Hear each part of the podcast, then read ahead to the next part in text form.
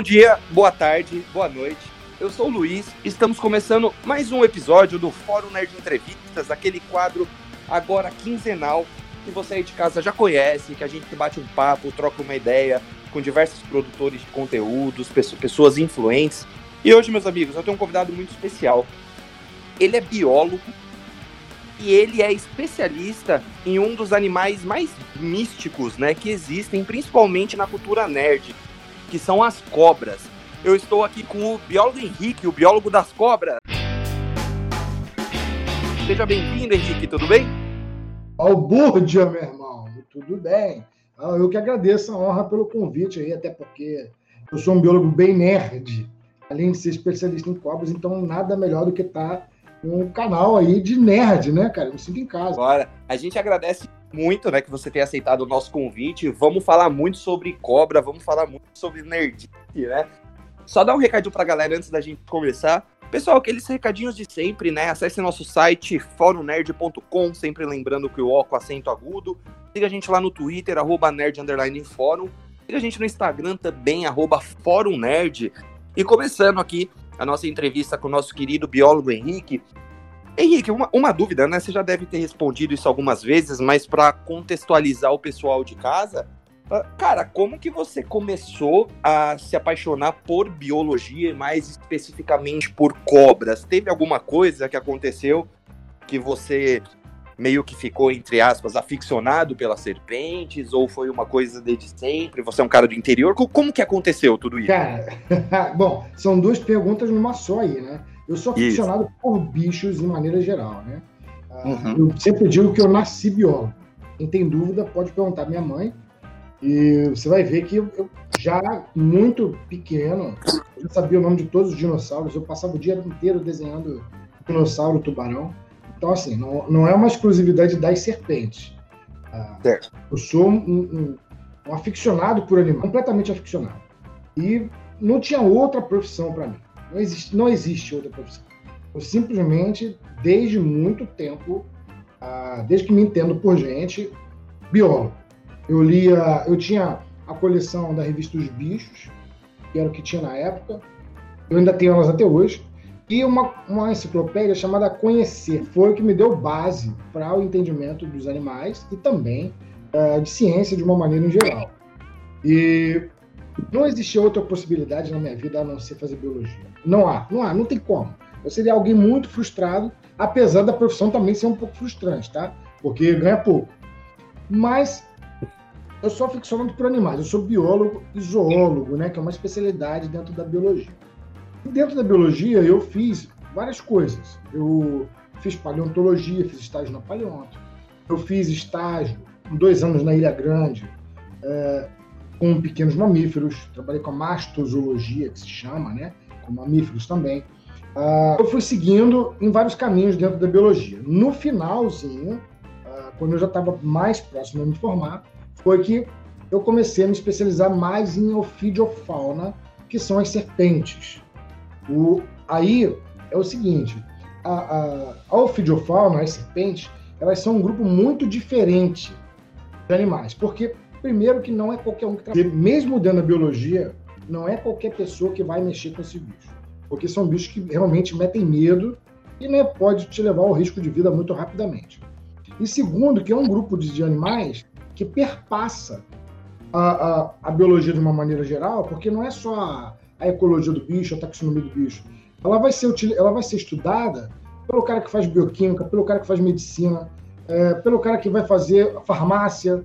E eles nem precisam saber quem é o bicho, precisa da peçonha. Então, assim, é um grupo muito diferente. Nesse contexto das serpentes, uh, eu fui assim, meio que deixa a vida me levar, ou o Zeca Pagodinho. Então, eu fui atrás dos animais, etc., de maneira geral, mas a vida foi me levando para trabalhar com serpente. A minha esposa, que era minha namorada na época, foi trabalhar no Vital Brasil e eu, concomitante também, fui para fazer, eh, fui ser biólogo do Vital Brasil, do Instituto Vital Brasil. E aí foi aonde as serpentes, elas, eu aprendi sobre serpentes. Não é que uh, eu, eu sou, eu conheço também os outros animais, bem, mas você passa a se aprofundar mais naquela na especialização. Então foi aonde eu tive a minha especialização. E sim, eu sou uma das poucas pessoas uh, do Brasil e do mundo que, que decidiram se especializar nisso. Me, você tem uma ideia, minha especialização é em anaconda. Eu trabalhei com anacondas. O meu, meu trabalho de mestrado foi com comportamento predatório de anacondas. Então, assim, uma das poucas pessoas do mundo que decidiu, ah, vou trabalhar com anaconda. É, é isso. E aí eu fui levado para lá. Só que eu entendo bem do negócio. Aí é, foi caminhando até o ponto da gente chegar no canal, mas acho que você vai perguntar isso daqui a pouco. Bacana. Uh, Henrique, uma dúvida. Além das serpentes, né, que a gente vai conversar mais sobre ela, sobre o tema mais pra frente, uh, quais são os outros bichos, assim, que, que você gosta muito? Eu falo, por exemplo, eu adoro leão, embora nunca vi um na minha frente. Zoológico não conta, né? Nunca vi um leão, mas eu tenho uma fixação por leão, assim. Quais outros animais, quais outras espécies que você tem tem essa paixão, assim? Claro que por ser biólogo, creio que com todas, a maioria delas, mas tem alguma que chegue perto, assim, do que talvez você tenha pela serpente? Cara, é, é assim, eu tenho uma fixação, eu tenho uma fixação por todos os animais, incluir, incluindo serpente. Uhum. Mas não são exclusivas no meu, na minha fixação. Assim, todos eles eu tenho uma paixão muito grande. Mas é óbvio que me dá o dinheiro é a serpente, então assim, a gente vai. Né, aonde a gente vai aprendendo mais é lá. Uh, mas eu gosto muito, por exemplo, de lobos. Eu sou fascinado por lobos. Eu gostaria muito de conhecer um, um lobo, nunca vi um lobo ao vivo. Uh, eu gosto muito da biologia marinha, no, na maneira geral. Eu, eu, poderia ter cambado pela biologia marinha, mas não fui. Gosto muito dos tubarões. Gosto muito dos, dos dinossauros, aqueles que foram extintos. Cara, se eu for parar para analisar aqui, dos répteis em geral, é difícil. Vou falar todos aqui. Até de barata eu gosto, cara. Tem, tem tanta barata linda aí no, no planeta, super coloridas. Não vai ter, não vai ter bicho que eu não goste. Acho que vai ser quase que impossível. Só o pernilongo mesmo, porque a, a, a peste enche o saco fica pequeno. que não mas deixa eu, de dormir, né? Mas, é, não deixa de dormir. Mas ainda assim eu gosto deles em alguns contextos. Inclusive, tem, tem pernilongos que são bonitos pra caramba. Sabete, caraca, bicho bonito pra caramba. Certo. É, Henrique, uma dúvida que eu tenho, que eu queria perguntar, eu não vou me recordar o nome, mas uma vez eu vi um biólogo americano uh, que ele questionava um pouco é, Hollywood vilanizar alguns animais como serpentes e tubarões, né? Uh, que ele falava que não gostava, por exemplo, de você assistir um filme. Eu não lembro qual filme que estreou, mas era um filme de tubarão, não lembro se era Mega Tubarão, enfim, não lembro. Que ele falava que as pessoas elas acabam, por medo desses animais, é, os matando né? E Hollywood tem essa, essa coisa de, de vilanizar um animal. Ah, o que, que você pensa sobre isso? Você acha bacana, de repente, ter um filme como Anaconda, que é uma puta cobra assassina, não sei o quê? Que a gente sabe que uma sucuri, né? Que a Anaconda, ela não, não tem aquele mesmo comportamento, nem mesmo aquele tamanho que ela tem no filme, que ela tem 20 metros, aquela cobra, né? Uh, o, o que, que, você pensa sobre isso? Você acha que é bacana ou você acha que isso é só ficção mesmo e isso não interfere no comportamento das pessoas em relação a esses animais? Cara, então, são dois tempos diferentes. Vamos lá. É fato que o filme Tubarão, é um fato que o filme Tubarão, ele causou mortandade de tubarão. Mas era uma outra época, uma época que as pessoas não conseguiam diferenciar muito bem as coisas. Ele causou, sim, a mortandade de tubarões em várias partes do mundo. É, isso é fato, tá? Isso está documentado, tem jornais e artigos falando sobre tem preocupação, tem artigo científico falando sobre. Agora, é, de outra forma, também existe o lance do fascínio.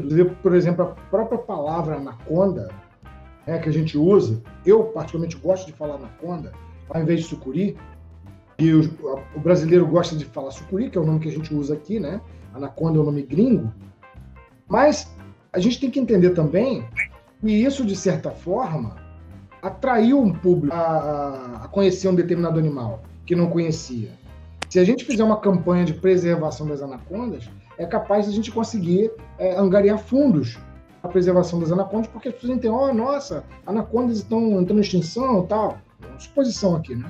Vamos uhum. tentar ajudar alguma coisa. Isso foi, foi graças a Hollywood, entende? Então, assim, do mal se faz o bem também. É, é possível isso. Então, tem que saber dosar. E hoje também, né, cara?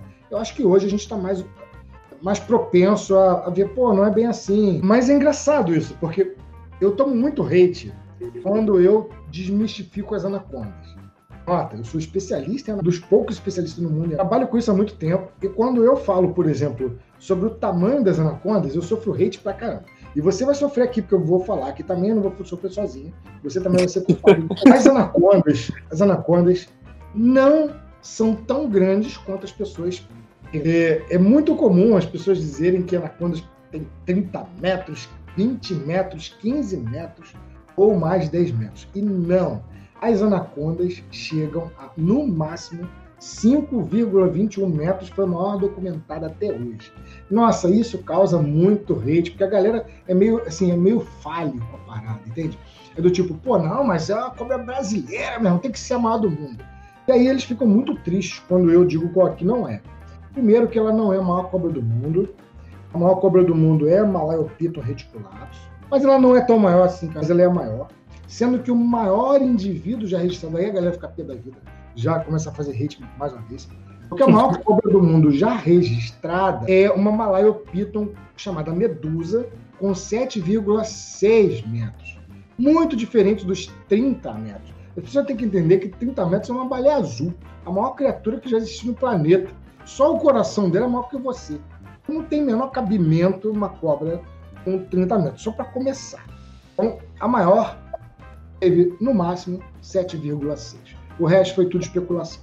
Inclusive, existe um prêmio, é, existiu né, até 2002, que é o prêmio Roosevelt, do presidente americano Roosevelt, ele mesmo, já veio no Brasil, ele já foi no Estudo Butantan, ele era fã do Vitor Brasil, e ele deu um prêmio que no valor de um Ford, um Ford Ka da época, na época era 2 mil dólares, que depois foi se atualizando ao valor atual de 50 mil dólares.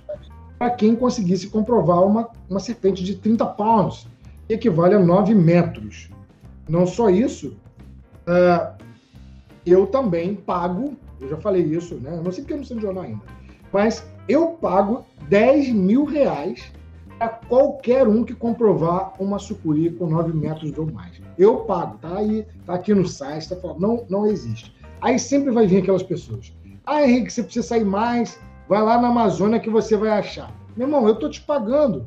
Me traz uma que eu vou, mostra, comprova que eu te pago. O Jesus Rivas, que é o maior especialista de todos anacondas do mundo inteiro, ficou 17 anos na Amazônia e o máximo que ele conseguiu foi uma cobra de 5 metros. O lance todo é que 5 metros é grande pra caramba. E Sim. ela é calibrosa, ela é a cobra mais pesada. Você pode confirmar assim, do tipo, ah, a anaconda é a maior cobra em peso do mundo. Sim, elas são. Maior em peso. E 5 metros, cara, é um andar. E, e, e gorda daquele jeito, ela, meu irmão, qualquer um que dá um mergulhinho na poça d'água e achou uma dessas, vai falar que ela tem 30. Mas não tem. É no máximo 5,21. No máximo 5,40 em cativeiro ela seria maior. Ah, mas na natureza, na natureza ela, ela, você vai encontrar no coração da Amazônia. Gente, faz as contas. No cativeiro, ela recebe comida todo dia. No cativeiro, ela não passa fome. No cativeiro, ela está bem tratada e não cresce esse tamanho. Ah, mas Henrique, os répteis, eles costumam crescer até o resto da vida. Sim, mas é pouquinho. Você não vai encontrar uma lagartixa de parede de 70 centímetros, por exemplo. Ela cresce, mas cresce pouquinho. Eu sei que vai ter muito hater, vindo aqui fazer rede por conta disso. Mas, gente, essas são as medidas oficiais, tá? Até o momento, a maior cobra já registrada, Mamalaio Piton, com 7,6 e a sucuri com 5,21 ponto. Ah, mas não ancestral. Bom, já existiu uma boide que é parente, sim, da anaconda, que é titanoboa.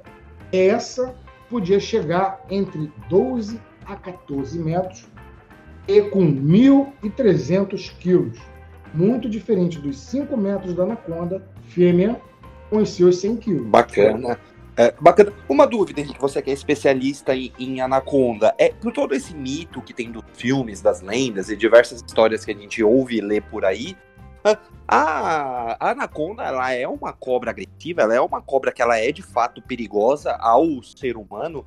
Porque muita gente, eu já vi muita gente falar, ah, anaconda come um boi. Eu já vi diversas vezes diversos biólogos falarem, não, ela não come um boi, ela não tem nem condição de comer um boi, mas ela pode comer um porco, ela pode comer, enfim, animais menores, capivaras, tudo isso. Mas para o ser humano, a anaconda é uma cobra agressiva ou isso é só uma coisa que, que inventaram, criaram e a deixaram assim extremamente famosa? Então, é, vou, eu vou só complementar o final dessa resposta que eu dei, acabei me perdendo, e vou emendar e perguntado se era importante, como é que funcionava esse lance do nome, do Hollywood, etc.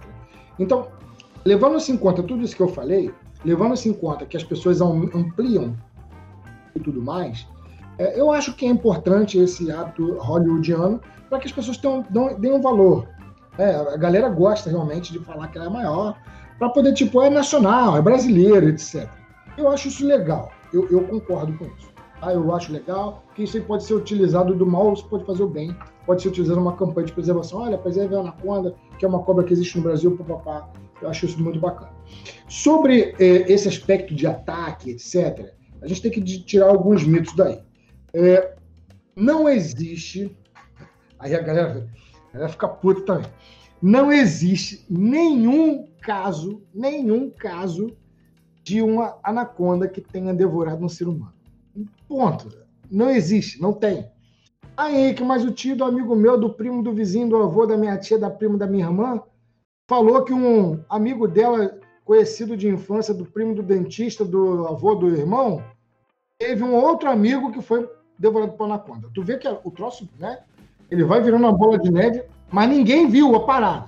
É sempre assim. Então, então assim, não existe nenhum oficial de uma anaconda que tenha devorado um ser humano. E ponto, tem que dormir com ela. Tem que dormir com essa, acabou. Existe sim para Malayopiton, aquela piton lá da Ásia, dois casos confirmados. E só.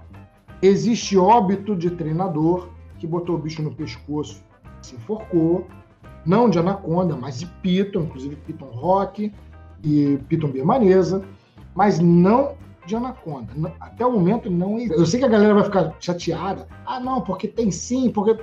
Cara, não tem. Oficial, não tem. Cobras é importante ressaltar uma coisa aqui, Luiz. Cobras não são devoradoras de seres humanos. Aliás, demais. Nenhum animal é predador de ser humano. Nenhum. Ponto. A galera tem que entender. Ser humano não é presa de nenhum predador. Aí eu sei que alguém vai falar assim: ah, mas peraí, peraí. Então quer dizer que um, um leão, um crocodilo não come o ser humano? Come. Se você for no mar, tu pode ser devorado por um tubarão. Mas você não é uma presa de tubarão. Não vem tubarão dentro da cidade comer pessoas. Você foi uma presa esporádica. Você não sustenta aquela cadeia alimentar. Nenhum ser humano sustenta cadeia alimentar de bicho nenhum. Então, por exemplo, você tem lá uma, uma cobra que come roedores. Se aqueles roedores acabarem, ela deixa de existir. Um guepardo come impala de Thompson. Se o impala de Thompson deixar de existir, o, o, o guepardo deixa de existir. Então, nós não sustentamos cadeia nenhuma. Podemos ser devorados esporadicamente? Sim, podemos, mas não somos presas recorrentes. Assim como não existe cobra devoradora de seres humanos. Apesar de que já aconteceu, duas vezes pelo menos. Agora, com o sucuri, oficialmente, nunca aconteceu. Agora, se você me perguntar com jeitinho assim, Henrique, mas tu não acha que ela pode matar um ser humano e devorar um ser humano? Eu vou falar assim, opa, opa, opa, aí é outra história. Trabalhei com comportamento predatório de sucuri. E só o fato dela te puxar para dentro d'água e te afogar já é um óbito. Então, sim. sim, ela pode te matar. E sim, ela pode devorar alguém que seja pequeno. Porque ela não devora um boi, mas ela devora um garrote. Sim. Então ela pode devorar uma pessoa pequena, uma criança. Isso é possível. E sim, é possível que tenha acontecido. Eu não vou negar que um ribeirinho, uma criança indígena, ou um ribeirinho tenha acontecido. Isso pode ter acontecido. Mas registrado não tem. É possível que a gente não apeteça o animal. Ele não, não entende a gente como presa. Isso é possível também. Só que a galera gosta do incrível, fantástico, extraordinário, entende? Sim. É, se eu não tiver enganado por algumas pesquisas que eu já vi no seu canal, em outros lugares e tal, uh, Dizem, né, que as cobras mais agressivas que a gente tem aqui no Brasil uh, é a caninã, que não é uma cobra peçonhenta, e a jararaca, que é uma cobra, por exemplo, mais agressiva do que a cascavel. Essa informação procede? É isso mesmo? Cara, a, a, agressividade com a, com a jararaca, a jararaca, eu vou te falar, ela é... É uma cobra brava. É. São os dois bichos mais bravos que eu já conheci na minha vida. Foi jararaca e, e aranha armadeira. Cara, eles são muito agressivos, são muito agressivos mesmo. A caninana não. A caninana, a primeira coisa que ela faz é sair fora. Mas a jararaca, não, ela não fica de bobeira, cara. E, e aranha madeira também não fica de bobeira. Eu já passei assim, em frente a uma bromélia, longe, cara. Já tá uns dois ou três metros da bromélia. Passei taranha armadeira lá, fazendo um monte de careta. Pô, ele, ele tá bicho brabo, cara. Mais brabo que sogra. É, é, brabinho. A jararaca é brabinha assim. Ela é. A Botops jararaca, ela. Eu conheça. São os animais assim que eu vejo, cara, esse bicho é muito longe. São os bichos mais brabos que eu já vi na minha vida, são esses bichos. Agora, caninana não. Caninana, ela, ela bufa, ela dá bote, mas isso é um blefe. Ela tá blefando, ela nem te morde, cara. Ela fica é, é como se fosse um aviso, né? Parece. Assim, ela dá um aviso, sai. Né? Ela não quer, de fato, te machucar. Sim, não é só ela que faz, não. As serpentes diurnas fazem. Ah. Você tem. Isso é um display. As serpentes que são noturnas costumam, pelo menos as brasileiras, segundo o estudo do próprio Otávio Marques, uh, as, as, serpentes que são noturnas elas fazem barulho, chocalham, fazem um bufado. Uh, as serpentes que são diurnas, elas abrem a boca, elas dão botes falsos e é, é meio que igual a caninana, infla o pescoço, faz o achatamento, né? É, e aí parece uma cobra que ela não é, maior que ela não é. Então, essas serpentes mais diurnas, elas costumam fazer esse tipo de blefe. A caninana é uma delas. Então, as pessoas se assustam, porque ela levanta, né, cara? A caninana ela é uma cobra muito rápida, ela fica em pé. Então, causa esse medo. É, é, inclusive, tem artigo científico mostrando que ela é a cobra que mais causa temor nas pessoas quando ela faz esses displays, porque ela é grande e muito rápida. Ela chega ela per... E ela tem uma personalidade forte, até ela é imponente, né? Uma cobra imponente. É uma cobra imponente. Você tem uma ideia nas lendas, coloca ela como aquela que corre atrás, aquela que dá chicotada nas pessoas, correndo atrás. Olha, olha a doideira. correndo atrás, dando chibatada em criança mentirosa. É, fica em cima da árvore esperando a pessoa passar para dar-lhe uma chibatada. voa. É, a galera fala que ela voa. Porque realmente, ela, quando ela pula de uma árvore para outra, ela dá um.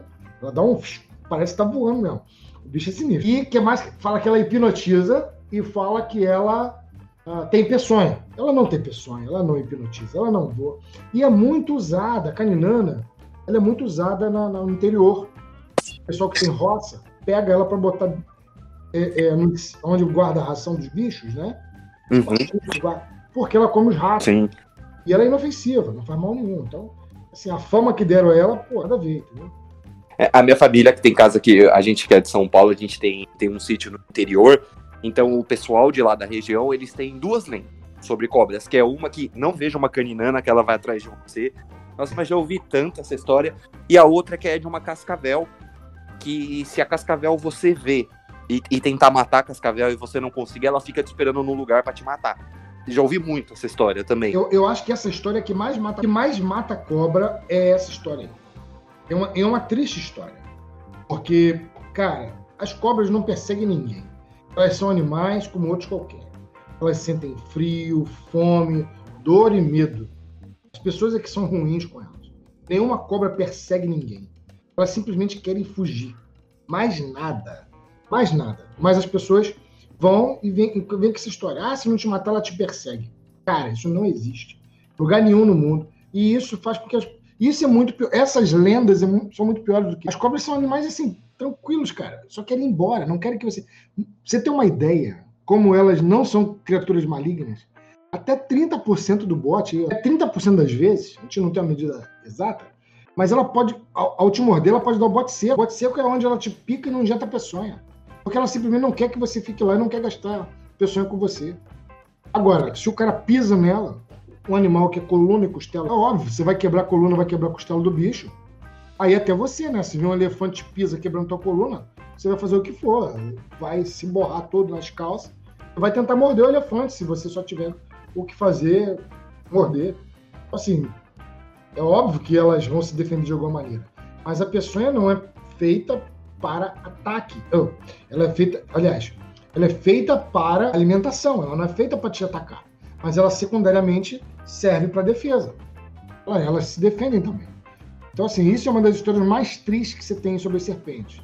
Porque, cara, as serpentes são muito importantes no, no, na natureza. Elas, quando nascem, elas são presas, ou seja, elas são fonte de alimento. E quando elas são adultas, elas são predadoras, elas são topo de cadeia. E elas regulam toda a cadeia alimentar. Se você não tem esses animais na natureza, a natureza pode deixar de existir. Só para você ter uma ideia, se a gente fizesse um cálculo linear sobre as serpentes, considerando que nem um rato morreria, né? Então é um cálculo, tudo bem, exacerbado, é um cálculo linear, ele não tem um valor total, mas ele dá uma ideia para gente. Seria que uma serpente, em seus 20 anos de, de vida, fosse capaz de se alimentar de ratos que, ao se reproduzir, se reproduziriam em mais de 2 milhões e 200 mil ratos. Uma única serpente evitaria isso. Então, assim, só para a gente ter uma ideia da importância que elas são. E elas são animais que térmicos, ou seja, precisam do meio ambiente para se esquentar, então elas vão para a estrada à noite, porque está mais quentinha, e é aí que a galera passa de carro em cima, é aí que a galera encontra e mata, e você está perdendo esses animais da natureza. Só para você ter uma ideia, para a galera ter uma ideia, nós, nós estamos tendo óbito de 475 milhões de animais silvestres vertebrados todos os anos só no Brasil por conta das rodovias. Isso é só rodovia. E o que, que isso implica? Bom, isso implica que as florestas elas estão completamente desequilibradas de animais. E aí o que acontece é um fenômeno chamado frutos podres. O que, que são os frutos podres? São aqueles frutos que dão nas árvores e ninguém come. Não tem ninguém que coma aquele fruto. Está na árvore, está no, no solo apodrecendo. O que, que significa isso, Henrique? O que, que isso tem a ver com serpente, etc? Significa que aquele animal que come o fruto não está ali. Se aquele animal que come o fruto não está ali, não, ele não está dispersando a semente que existe dentro do fruto. Se ele não dispersa essa semente que existe dentro do fruto, o que acontece é que a floresta não rejuvenesce, ela não traz novas plântulas. Então aquelas florestas estão morrendo, não na minha idade nem na sua, mas estão morrendo em 200, 300, 400, 500 mil anos. 500 ou mil anos, 500 mil anos, 500 anos ou mil anos. E isso significa que aquela floresta, para os seus netos, pode não existir mais. E as serpentes são reguladoras. Se você não tem as serpentes, você tem roedores demais. Roedores demais também comem as sementes. E aí, cara, você desgringola tudo. É preciso ter um equilíbrio na natureza. E esses animais são importantes para o equilíbrio. Com certeza, entendo, entendo perfeitamente. Fica também a observação para o pessoal aqui que está ouvindo, se tem esse mito, se tem esse medo. Porque eu acho que as pessoas elas acabam matando os animais, uh, na, em sua grande maioria, por causa do medo. Né? A gente, a, a, aquilo que a gente tem medo, a gente quer se livrar, entre aspas, né? Então, por isso que eu acho que às vezes o pessoal vê uma, uma cobrinha pequenininha e fala, não, todas as cobras são venenosas, tem que matar. Pá, já vi muita gente dizer isso, né? Então é, é bom que a gente tenha essa informação. Uh, e, e, e, o seu canal, como que ele começou? Quando que você começou com ele e como que foi a ideia, né? Uh, de você trazer, de você passar tantas informações, de você explicar tanto sobre as serpentes. Como que surgiu isso e quando que surgiu a ideia do seu canal no YouTube? Cara, a ideia do canal foi o seguinte: eu, eu trabalho aqui em Macaé, né? Eu sou, eu sou professor e sou biólogo aqui da prefeitura. Hum. Uh, eu sou funcionário público. E o que acontece foi que eu fui desenvolvendo um bom trabalho no parque que eu trabalhei. Eu trabalhei no Parque Atalaia durante quatro anos, desenvolvendo um bom trabalho até que eu fui chamado para ser é, gestor, né? Fui chamado para ser um, um, subsecretário de ambiente. Aí tu sabe como é que é, né, cara? Uma cidade que tem 2, mil, 2 milhões e 500, 2 bilhões, 2 bilhões e 500 de orçamento, porque é uma cidade portuária, que tem rodas de petróleo, você administrar uma cidade desse tamanho, sendo subsecretário, que você sabe que quem trabalha é o sub, né? Sim. Mas eu fiquei, eu fiquei à disposição, secretaria de ambiente, como subsecretário por quase dois anos. E eu, eu é um trabalho muito desgastante. E nesse período eu deixei de dar aula. Então, os alunos ficaram com uma, uma certa saudade, um saudosismo. Ficavam me mandando mensagem. Não só isso, nesse, nesse período que eu, que eu fiquei aqui, como, como, subsecretário, eu tive a oportunidade de fundar um parque ecológico. Né? Criei um parque ecológico, que é o Parque Urbano da Restinga, que era né, é, é, o segundo maior parque do mundo, exclusivamente de Restinga. Aí começaram a criar outros, então a gente mudou o nome. Agora é o maior parque urbano de Restinga do mundo, é o único também. a gente sempre arruma um, um, jeito de ampliar né, o valor das coisas. Sim. Isso é importante, tá? Isso aí é, é, chama-se interpretação. Que é pra galera dar valor mesmo. Por isso que eu acho legal o nome. E aí, o que acontece? Quando eu comecei a trabalhar no parque, eu também fiquei como chefe do parque anos. Ah, ainda tu, como chefe não, não, não nomeado, espero que isso resolva logo em, em, breve, mas de certa forma quem manda lá, quem responde tudo ainda sou eu, porque eu sou biólogo de lá. Uh, e aí eu parei de dar aula nesse tempo. e recebia as pessoas no parque, explicava coisas sobre Restinga e tentava fazer interpretação do parque, como falar da importância ecológica das coisas, como descobrir políticas públicas das coisas. Eu aprendi muito sobre políticas públicas trabalhando, né? Porque antes eu, eu acreditava que bastava você. Ah, não, tem um parque ali, meu irmão, o que, que você faz? Você sabe que fazer parque protege a natureza, né? Ninguém discorda disso, né? Pô, beleza, vamos lá e a gente faz um decreto aqui, ó. Aí faz o parque acabou. Isso é no papel, cara. Isso aí é no, no mundo de gambo. A vida real é muito diferente. Eu aprendi que gest... eu aprendi isso na gestão pública, que é muito diferente. Porque eu aprendi que, que comida na mesa, sem comida na mesa você não faz preservação ambiental. Porque é muito bonito tu chegar pra galera e falar assim, ó, a gente fecha aquela área ali, cara, e tá tudo ok, vamos, salvamos a natureza, beleza. É assim que funciona. E aí a gente esquece que o cara caçava ali, mas ele não caçava ali porque ele queria, não. Ele caçava ali porque ele subsistia daquilo ali. Porque a mãe dele, o pai dele caçavam ali. Porque a avó e o avô caçavam ali. Porque o bisavô e o bisavó caçavam ali. Porque o tataravô, porque há mais de 500 anos os antepassados dele caçavam ali, porque há mais de milênios os, os antepassados dele subsistindo. E você do nada vem, ó, agora é modernidade, tá? Acabou, fechou ali, beleza. Aí o cara fala, tá, doutor, mas e agora? Eu como aonde? Onde que eu, que eu tiro o meu sustento? Onde que eu vou caçar minha preazinha? Onde que eu tiro o meu palmitinho? E aí eu percebi que, que caraca, não. Se comida na mesa você não faz, não faz, por exemplo, você precisa de fazer políticas públicas, como por exemplo uh, cursos, como por exemplo uh, transformar esse cara em guia turista, como o projeto Tamar fez, que contratou os caçadores de ovos, foram contratados para serem, para serem os protetores. Isso tudo foi, foram, foram coisas que eu fui acumulando e que é, de certa forma, são poucas as pessoas no mundo que têm esse domínio. E quando eu explicava, dava palestras, etc., sobre esse tipo de coisa, como eu estou tendo oportunidade de falar aqui no, no, seu canal, mas se eu for falar de gestão pública aqui, eu vou, eu vou gastar mais de 10 horas, é, são experiências únicas que as pessoas é, pediam para que eu eternizasse de alguma maneira. Cara, você tem muito conhecimento sobre os animais, você tem muito conhecimento sobre a ecologia, você tem muito conhecimento sobre a, a políticas públicas, você precisa de colocar isso no YouTube os alunos estão com saudade de você. Isso tudo foi um, um conjunto que foi reunindo ao ponto do tipo, cara, faz um canal eterniza tudo que você sabe, porque daqui a pouco tu, tu bate as botas aí, não sabe como é o futuro, e, e acho que a humanidade precisa que isso fique, fique registrado. E eu, esse cara, eu, eu, acho que sim. Eu acho que eu aprendi muita coisa, eu tenho muita experiência. É, e além disso, eu também acho que eu falo muito bem. Eu sou um bom apresentador de TV. Eu acho que essa foi a diferença. E depois de tanto conhecimento científico bom, eu concordei de que era uma era a hora necessária de se colocar isso de uma maneira eternizada e comecei a fazer o canal. Mas eu comecei a fazer o canal de uma maneira que fosse a, paralela ao meu trabalho, uma maneira que, utilize, que ajudasse o trabalho. Só que eu não esperava que ele fosse crescer tanto. Eu não esperava que fosse, que fosse dar esse boom, de, de ficar gigante dessa maneira. Claro, 260 mil seguidores ele não é uma coisa espetacular para os canais que são de entretenimento, de bunda, treta. Isso aí, pô, os canais pancam, né, meu? Mas pro canal fofoca, de... né? Fofoca.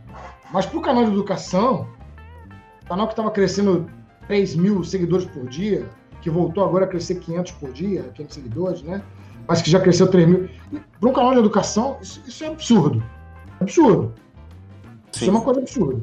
A gente está com 40, a gente já está indo para 50 milhões de visualizações. Tem 41 milhões de visualizações. Pega o canal que começou em três anos ter isso tudo de visualização. Isso é absurdo. Para a educação, é absurdo. Então, assim, foi o, no ano passado foi o canal que mais cresceu ciência, de todos, que mais cresceu ah, em, num curto período de tempo, naqueles três meses, né? Aquele período. E aí, é, como diz o meu amigo Henrique Rufo, eu entrei de eu entrei de cotovelada num ônibus lotado da divulgação científica e já estou indo sentar na janela. Eu acho que foi isso. Eu não esperava esse, não esperava esse boom todo, não esperava esse crescimento todo. Isso não, não tava, eu não estava contando com isso. Mas foi. É, bacana. E você comentou, né, que você você se considera um bom apresentador. É, o, o, que eu mais gosto do seu canal, além de todo o conteúdo, de toda a informação que você passa, é a forma como você passa, porque tem que ter uma junção dos dois, né?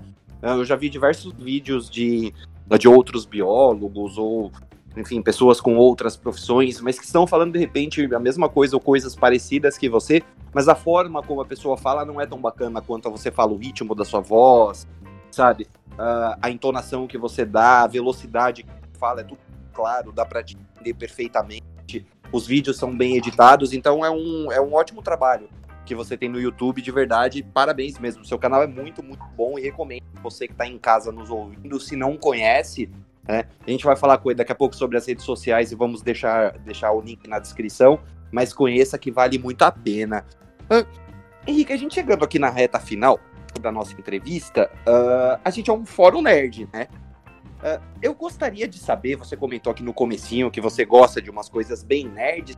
O que de nerd mesmo que você gosta, seja de filmes, séries, jogos, quadrinhos, livros, o que de nerd que tem no coração do biólogo? Cara, aí você vai querer me contratar para trabalhar no Fórum Nerd, cara. Já tá contratado, já tive, já tá contratado. Bicho, eu sou, eu sou nerd raiz mesmo, cara. Eu sou o cara que jogou RPG de mesa. Ah, que é o melhor que tem, né? Eu, eu, eu repeti de ano um ano, inclusive, por causa de RPG de mesa, sabia? Que em vez de estudar, eu ficava jogando RPG. Eu, eu acredito, eu conheci várias pessoas que, que, que, deram o mesmo problema. Inclusive, eu vou te falar que eu parei de jogar Magic. Conhece Magic? Eu tinha um deck de Goblin. Que saudade daquele deck que Muito eu tinha. Bom. Eu tinha um deck azul, cara. Tinha um deck azul.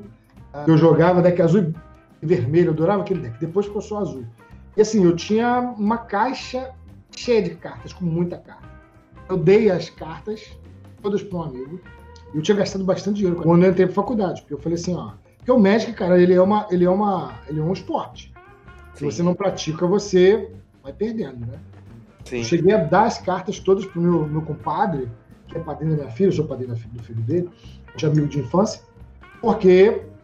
E foi, foi muito bom, porque o irmão dele foi, foi para os Estados Unidos, etc. O irmão dele é um excelente jogador, então valeu a pena a doação das cartas. Mas eu tive que parar, porque ou eu estudava, me formava, ou eu é, é, jogava Magic, de tão, tão nerdesco que era. Eu sou aquele cara, bicho, que gosta muito de ficção científica, e gosto muito de ficção, dessas aí que você vai ver a, a, com Star Trek, que é, é, o que eu mais gosto, e Senhor dos Anéis, o clássico. Eu sou o cara fã que consegue decorar o nome dos, dos personagens, entender a árvore genealógica.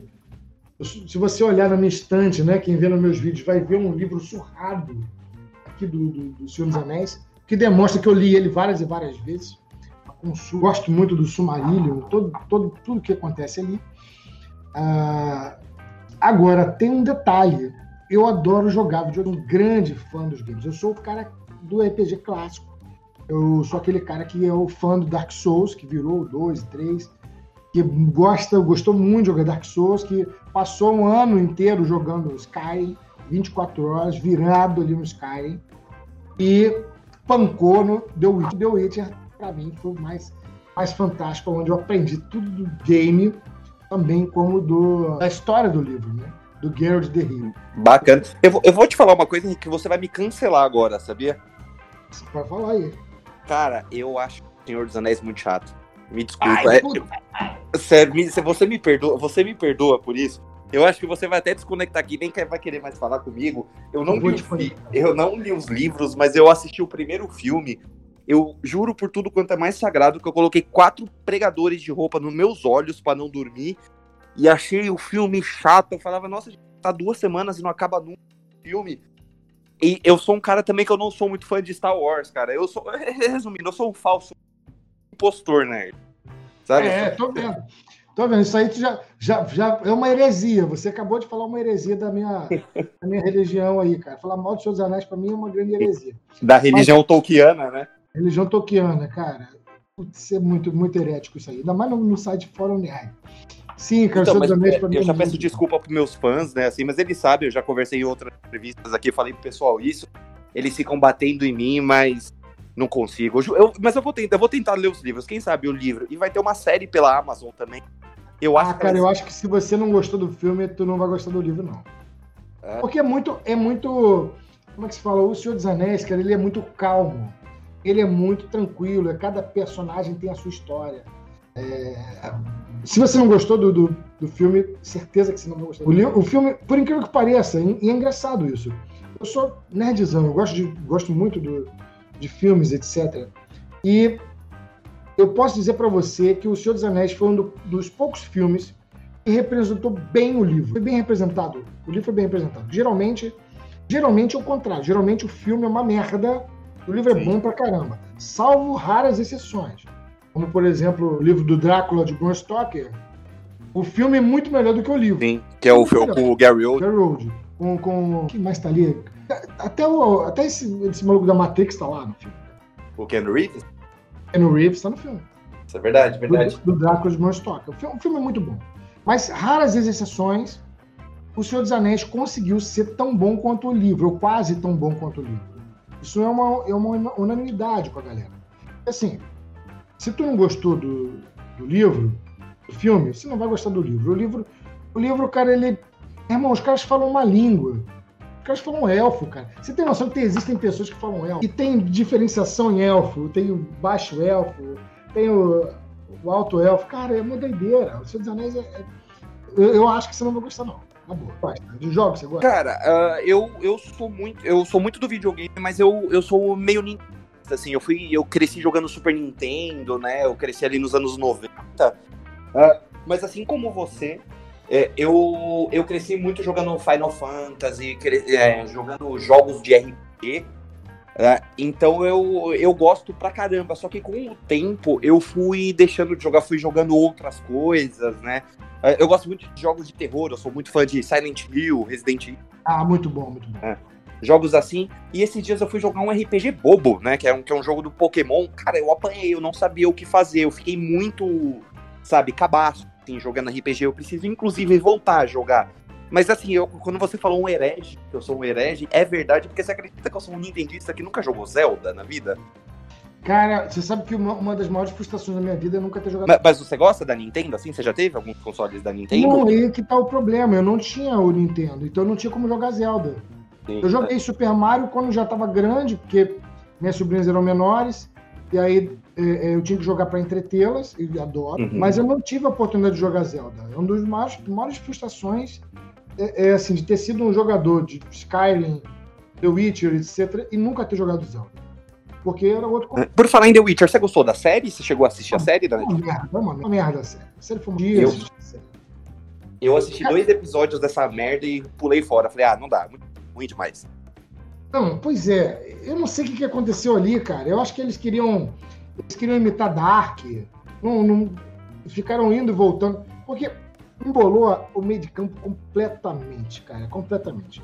Pegaram episódios que no livro são assim fabulosos, como aquele da irmã Gema malvada. Aquilo ali, por si só, é, onde o, o Geralt, né, o Geralt é, fica marcado nele como um assassino de Black. Cara, é um episódio que, no mínimo, demoraria vários capítulos dentro da série. E eles fizeram assim, de uma maneira maneira muito rápida, pum, acabou. Aí tu fica, que isso? E aí, de repente, tu vê ali de Sintra, uh, indo e voltando, passado e futuro se misturando, e tu fala, cara, nada a ver. E quem. Bicho, olha só, eu li o livro, eu joguei o jogo, eu consegui entender o que estava acontecendo ali na série e ver os erros. Quem nunca leu o livro e não jogou o jogo, não vai, não consegue acompanhar. Não consegue. Porque eles embolaram todo o. Porque a Siri, que é a personagem principal, ela viaja no tempo. Ela não tem nada a ver, não tem nada a ver com aquilo ali. Ela consegue viajar em dimensões. Desculpa. Ela viaja entre as dimensões. Não tem nada a ver com aquilo ali. Embolou tudo, todo mundo de campo. Eu não sei que merda que eles quiseram fazer na série. É, agradeço muito ao Henry Cavill pelo, pelo ator, que ele interpretou muito bem o Geralt. Parece que ele. Inclusive, ele é fã, né? Tu sabe que o cara é fã do. É, ele é bem nerdão, né? Ele é nerdão, ele é fã do Geralt de Riva. Ele jogou muito o jogo, ele interpretou direito. O cara fez muito bem o Geralt de Rivia. Muito bem. E agora, eu não sei o que a galera quis fazer. Detonou a, série inteira. Foi uma merda. Aquilo foi muito ruim, Infelizmente. Não gostei nada. Espero que eles salvem a segunda. É, eu, eu acho que estreia esse ano ainda. A segunda estreia esse ano. Acho que na reta final do ano que vem, né? Porque eu sei que eles. Agora eu não lembro se eles estão gravando já terminaram a gravação. Mas se não for agora na reta final, é no comecinho de 2022, né? Que vai estrear. Uh, Henrique, queria muito, muito agradecer você por ter aceitado o nosso convite, ter participado. Queria imensamente também pedir desculpas, né, por você conversar com um nerd, um falso nerd, um herege nerd aqui. Queria pedir desculpas. E pedir, Henrique, te perguntar, né? E pedir para você passar para o pessoal. Uh, é, o pessoal que ouviu a entrevista, que conheceu o seu trabalho aqui na entrevista, está interessado em, em te seguir nas redes sociais, é, enfim. É, onde que o pessoal consegue te encontrar? Você tá lá no Twitter, você tá no Instagram, onde você tá? E avisar o pessoal de casa, né, que assim que terminar o episódio, tudo que o biólogo Henrique falar, a gente vai deixar na descrição do episódio, tá? Então você pode ir lá, você clica e a gente já vai deixar linkado direto para as redes sociais e pro canal dele também, tá bom? Quais redes sociais que você tá, Henrique? Cara, se você digitar biólogo Henrique, você me acha em tudo quanto é lugar. É, se você botar no Google biólogo Henrique, você vai me achar. Não tem, não tem erro. Então você vai me achar no Instagram. Eu tô, tô, tô retomando aqui agora o Instagram. Instagram do nada eu apareci lá com 12 mil seguidores, eu nem uso aquilo lá, mas eu vou eu prometo que eu vou me policiar e começar a usar o Instagram. O, o Twitter eu sou mais político, então não recomendo. O, a não ser que você, você, você goste de política. No YouTube, cara, é onde a parada está, né? Que eu, a gente tem o maior canal do mundo, o maior canal do mundo de estudo de serpentes. É, é o canal do biólogo Henrique, né? O biólogo das cobras. É o maior canal de estudo. Nota, vou repetir. estudo não é do cara pegar a cobra, enfiar na orelha e fazer a apresentação. fazer Isso pataquada com a cobra. Pataquada. Nós temos o site, que é onde eu boto todas as referências bibliográficas. Assim, o que, que aconteceu? Eu, eu vi que não dava para colocar todas as referências nas descrições dos vídeos. Então, já que eu e, eu. e eu, cada vídeo, eu tinha que ficar pegando referência bibliográfica. E às vezes eu já usei essa referência no lugar, tem que usar. Eu falei, cara, vamos montar um site. Minha esposa decidiu montar o um site a gente montou o site do biólogo Henrique, onde a gente coloca todas as referências bibliográficas. Mas a minha esposa, cara, minha esposa que também é herpetóloga, e ela é muito perfeccionista, ela fez um puta site. E assim, é um site que é, tá bombando em termos de qualidade, imagem, é lindo, é lindo, com tudo muito acadêmico, muito muito bem referenciado, é o site do Biólogo Henrique. E nós temos o grupo do, do Facebook, que é o maior grupo do mundo na língua portuguesa de estudo da ofidiofauna, da herpetofauna com, com serpentes. Que para você achar, você tem que digitar cobras, serpentes, identificação e discussão.